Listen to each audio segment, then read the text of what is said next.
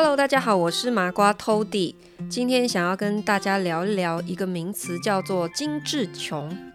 精致穷，不知道你有没有听过？这是我前几天在网络上面看到的一个别人写的文章。“精致穷”这个名词其实是从中国传过来的，它呃有一点点类似“躺平族”，但是不太一样的是说，虽然一样都是收入不是很高，但是却想要把外表呃打扮得光鲜亮丽，或者是他会想要借由高消费来看起来好像跟其他的有钱人一样，这样子的一个行为叫做精致穷。那精致穷的人呢，他们会给自己很多的消费理由，就是说，呃，我我不是奢侈，我只是追求生活品质，好，或者是说。呃，他买名牌包包，但是他会给自己一个很合理的解释，就是说，因为这个包包品质非常的好，我认为花这个钱很值得。但是事实上，这个消费可能根本已经超出他的所得可以负担的范围。但是很多人还是想要借由这样子的一个高消费。来去让自己的外表看起来像是成功人士或者是有钱人一样。那我觉得这个主题蛮有趣的，就是说，呃，为什么现在会有很多人去追求所谓的精致穷？其实我觉得，我回想自己以前在上班的时候，我好像也有这样子的一个镜头，就是说，我会觉得在职场里面，你的外表、你的打扮。是很重要的，因为这个是呃奠定自己一个地位，好，在别人眼中的地位非常重要的一个代表性的东西。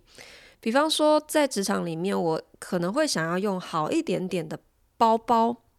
因为别人都是用什么什么什么牌子，或者是别人都是买多少钱的包包，诶，那我觉得我今天的职位没有比他低。所以我没有道理用比他还便宜的包包。好，那那放在鞋子或者是衣服、车子，甚至是房子，我觉得都是一样的。我觉得在职场里面，其实因为有同侪之间的一个压力，啊，又或者是说你可能在一个不错的管理职位的一个位置上面的时候。你会很希望借由一些物质的消费来去衬托你自己。那我觉得我们在这样子的一个所谓资本主义的社会形态里面，其实我们很难避免攀比这样子的一个心态。我们会跟同事比较，我们可能也会跟亲戚比较，我们也会跟朋友之间来做一个比较。别人过着什么样的生活？别人拿多少的薪水，那我自己又是怎么样？我觉得，特别是在现在，呃，网络上面，大家都可以非常简单的利用社群平台来表现自己的一个这种环境，呃，我们的拜物主义其实会更严重，因为。比方说，我们三十年前其实手机跟网络都没有这么发达的时候，我们其实是很难真的看到别人在过什么样的生活。别人拿一个名牌包包，我可能要等到过年的时候，诶，亲戚来家里，我才看得到哦，原来他用这么贵的包包。所以现在资讯流通这么迅速，一秒钟就可以让全世界的人看到我过什么样的生活的情况之下。这样子的一一个比较心态，其实是更难去抗拒的。那我觉得我以前在职场上面的时候，特别是呃，我以前在中国工作，其实我觉得整个中国社会的氛围，它整个拜金主义还有拜物主义，是比台湾还要更严重的。好比说，我以前在上海的时候，呃，你如果去到餐厅，哈。甚至是你不用去餐厅，你可能在公司里面只是吃午餐，然后你都可以听到旁边的同事哈，一群人叽叽喳喳，他们在讨论什么。很多时候都是围绕着，诶，啊，你最近换什么车？哦，你又买房子哦？诶，那个谁谁谁他住哪里？他的那个房子多少钱？好，她的男朋友来接她，诶，开的是什么 BMW 什么样的车子？我昨天又买了一个什么牌子的高跟鞋，好，我觉得很棒。你很容易听到大家的讨论都是围绕着这一些物质消费性的东西，可是却很少人去谈论生活里的东西，去谈论，诶，我昨天在家，我做了什么事情？好，我觉得很开心。我昨天在家，我画了一幅画。这个画让我觉得自己呃心灵上面感到很疗愈。我最最近去嗯、跟一个老师学跳舞，因为这是我想要完成的一个梦想。你很少会听到旁边的人去聊这些心灵层面或者是生活上面的琐事，但是这些琐事可能才是我们生活里面真正可以让我们。很简单就可以很快乐的事情。我在这样子的环境里面工作了几年，其实，呃，我常常觉得是很压抑的。我其实没有觉得快乐，因为其实我在一个收入并不差、我不缺钱的情况之下，但是我觉得好像心灵层面少了什么。因为当身边的人能够跟你讨论的事情都是围绕着。物质消费层面的东西，你好像没有办法进入一个比较深层次的心灵上面的交流，所以会觉得特别的寂寞。好，那我回台湾之后，我就直接离开了职场。我不但离开了中国，我还离开了职场。我回台湾之后，选择自己创业。那我自己创业。没有再去上班之后，我发现一个非常巨大的改变，就是说我立刻感觉不到我很想要消费的一个欲望，这是让我自己也觉得很惊讶的事情。我就在想，为什么以前我可能会觉得我每年都需要出国旅游四次，因为我觉得我自己工作很辛苦哈，所以我会呃一直要去找一些。娱乐或者是买东西来，觉得自己心理上好像比较有安慰，我的辛苦有得到一些慰藉。但是我离职了之后，反而这些欲望通通都不见了。我没有觉得我特别的有去压抑它，因为压抑是一种你你明明有这个欲望，可是你只是在告诉自己说：“啊，我不应该这样，我应该要省钱。”好，这是压抑。但是从根本性，你根本就没有这个欲望，那就是欲望彻底的消灭了。我觉得这个是因为环境的改变，所以我就想通一件事情是说，如果想要摆脱那种物欲的消费，拜物主义也好，拜金主义也好，最有效的方法其实是离开那样子的一个环境，离开一个会。让你感受到你必须要去消费的压力的环境。好，那为什么大家会觉得需要用物质的消费好来去呃有这样子一个攀比的心态？其实我们可以讨论一个东西，就是说呃品牌的迷思，因为商人创造了品牌，那品牌的目的是什么？它是。为了要去让你消费，那创造一个有价值的品牌，它会成为一个社会地位的符号。所以，当我们去追求品牌的时候，事实上，很多时候我们并不是真的去呃为了它的商品的本身的价值而去消费，我们更多的时候是为了这个商品带来的社会地位而去消费。所以说起来，其实我们是为了这个符号。来去做消费的，因为我拥有了这个很贵的东西，他就给我身上贴了一个标签，让我知道自己说我可以跟别人不一样，我可能可以看起来比较像是所谓的成功人士。所以，我们的社会不断的在鼓励大家消费的时候，我们很容易会产生一种焦虑，我们常常会去焦虑我们。没有比比别人好，我们没有比别人有钱，可是我们好像很少会去比较，我们有没有比别人快乐？很多人可能都听过，呃，富呃，穷爸爸富爸爸这本书哈，那个罗伯特清崎他提出的一个四个象限理论，财富四个象限就是 EBSI，他把呃每一个人在社会上做的事情分成四种。那 EBSI 是什么呢？E 就是 employee，就是说你是帮别人打工的，你是。上班族，你是靠劳力来赚取收入的。那 B 就是你是 business owner，你是一个企业家，你是老板，所以你建立一个自动化的系统来帮你赚钱。那 S 是什么呢？self-employee 就是自营，好，自营商，或者是呃，你是靠你的专业技能来赚取收入的，但是。如果你一天没有工作，你可能也就一天没有收入。那最后一个 I 就是 investor，就是投资者。投资者不是建立自己的企业，而是他把钱投入别人的事业里面，让别人的事业来帮他赚钱。好，EBSI 这个四个象限哈理论，他想要告诉大家的是说，我们。要追求财富，我们怎么样让自己变有钱？应该是努力要把自己从 E 或 S 的这两个象限往 B 或者是 I 这两个象限移动。也就是说，如果你能够有一天成为老板或者是投资者，你就可以越能靠被动收入，不用再用你的劳动力去换取金钱了。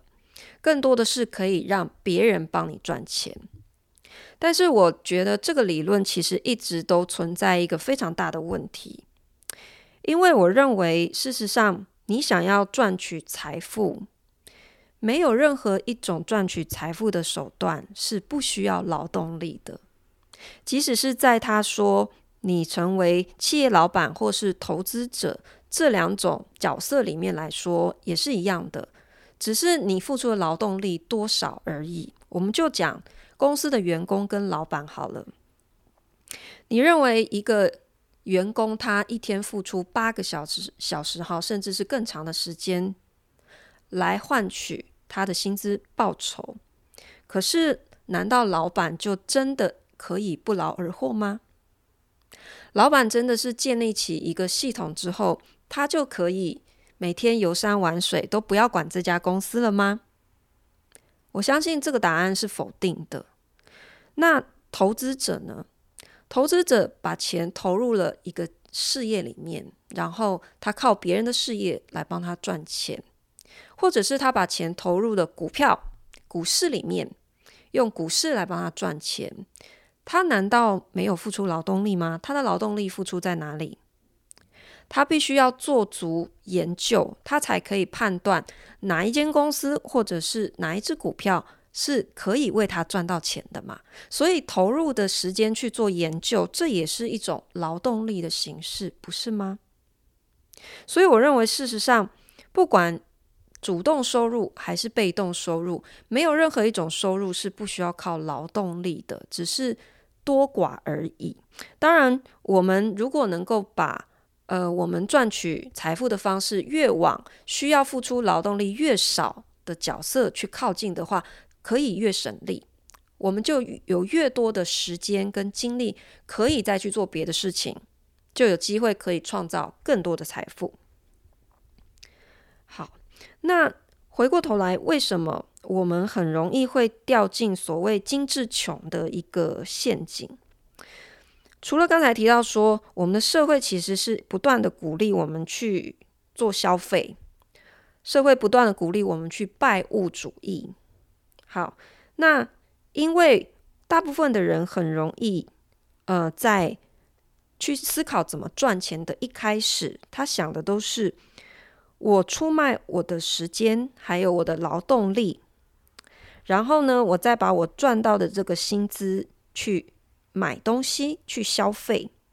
其实这样子的一个循环，等于是我最后又把这个钱还给了资本家。这个东西就叫做一个剥削的循环。也就是说，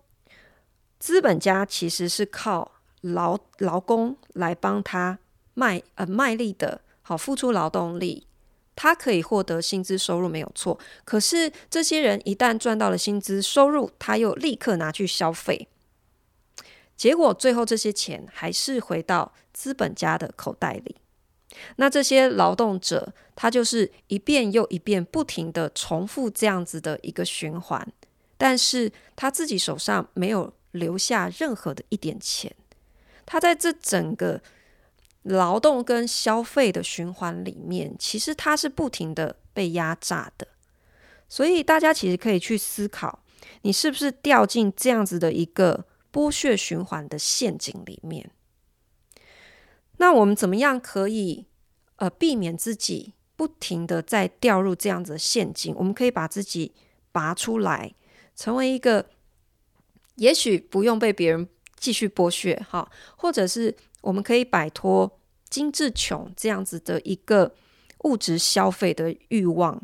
我认为最好的降低物欲的方法，其实就是你要先能够辨识出你现在。所处的环境，你身边的人的价值观，他是不是也是一直在鼓励你消费的？如果你有察觉到这件事情，这是第一个警讯。这就代表，如果你想要做出改变，很可能第一步你需要做的事情是先改变你的环境，先改变你身边的人的价值观，这样子的一个环境对你的影响，你才有可能。比较容易去做到消费行为的改变。像我刚刚自己的例子，我做出的选择就是我选择离开职场，因为我认为职场这样子一个很容易攀比的环境对我是不利的。我认为我在那样子一个环境里面，我很难去压抑消费的欲望，所以我离开了。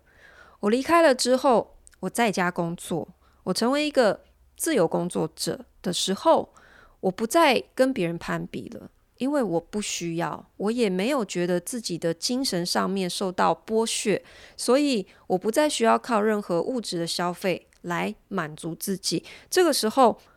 我的呃消费行为就出现了一个很大的转变，我会开始去把自己的专注力更多的放在怎么样去。建立自己心灵层面的东西，怎么样把自己的生活